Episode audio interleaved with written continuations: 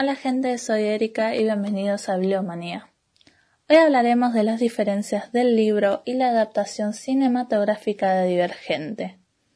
Esta diferencia del de Harry Potter sí va a estar en orden cronológico y solo hablaré de la primera entrega y un poco de quejas de la segunda y la tercera que me parecen totalmente desviadas al libro. Como bien saben, si todavía no vieron las películas y las quieren ver o quieren leer los libros, dejen el audio acá. Bien. En un principio, como saben en la película, podemos ver que Beatriz, después conocida como Tris, vive en la negación junto a su hermano y su familia. Lo que no se menciona es sus amigos. Ella tenía una mejor amiga llamada Susan y el hermano de Susan, con la cual compartía mucho tiempo, y tenían la misma edad. Ellos están en el mismo ritual de iniciación que ella, pero Susan elige abnegación, manteniéndose en la misma facción en la pertenencia, y su hermano elige cordialidad.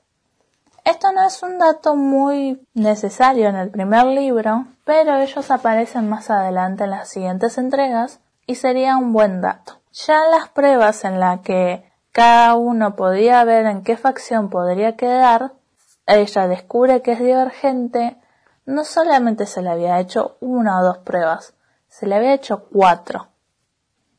Una para descartar a cada facción.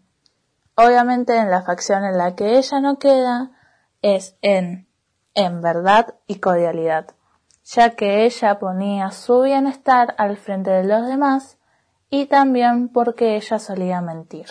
Una vez que ella elige Osadía se hace amigos de un montón de personas, entre ellas Al, el amigo que casi la mata tirándole al pozo y después termina suicidándose por la culpa, porque él en un principio tenía una especie de relación amorosa amistad con ella. Supongo que ese dato no lo habrán agregado para no hacer mucho más deprimente su muerte o para solamente enfocar el amor hacia Tobías. Luego, yéndonos mucho más adelante en el libro, llega la parte de las pruebas para quedar en osadía. En total, Tris tiene seis miedos, un número bastante bajo, pero que no supera cuatro.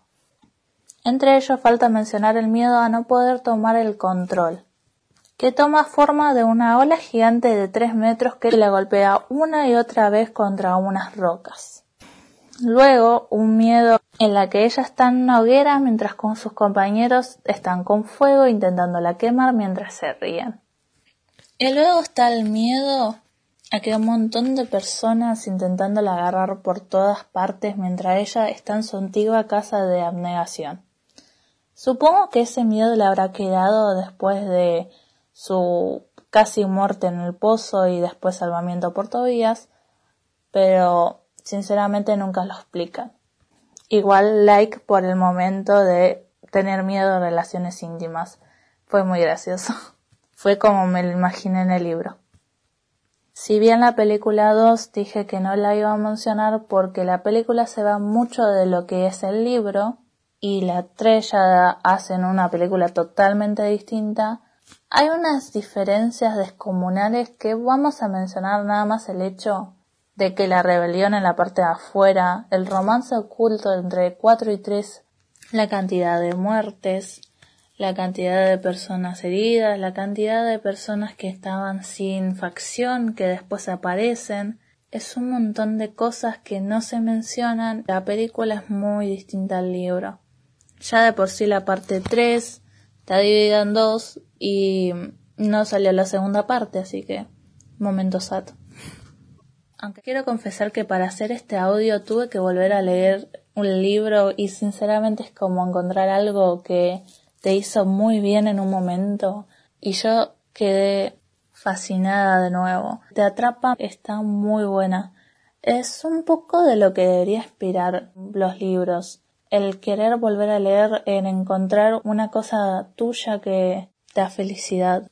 Quise hacer un poco de este especial de Divergente porque hace poco habló el director de las películas y mencionó que no está del todo dicho en cuanto a terminar en la tercera parte 1.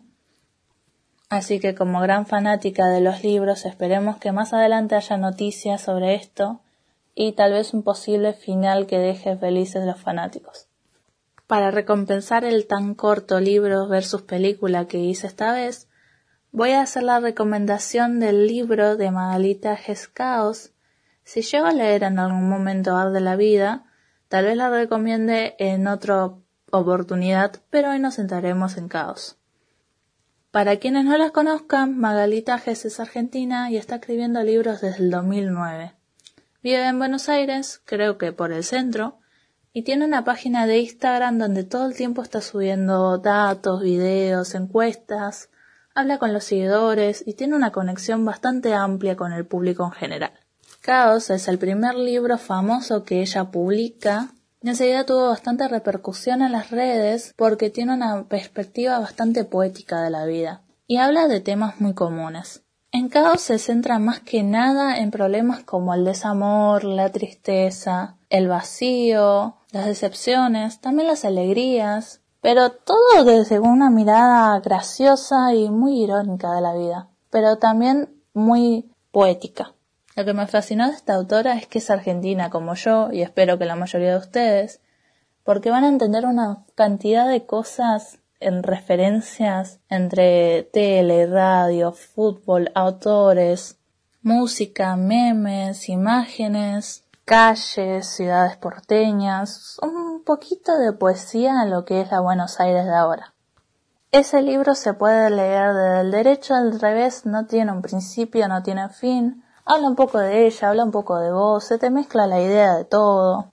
Así que si quieren leer poemas que hacen un poco bien y un poco mal al alma, y te dejan con esa sensación de que lo están escribiendo para vos y a la vez que le están contando algo muy íntimo suyo, les recomiendo este libro.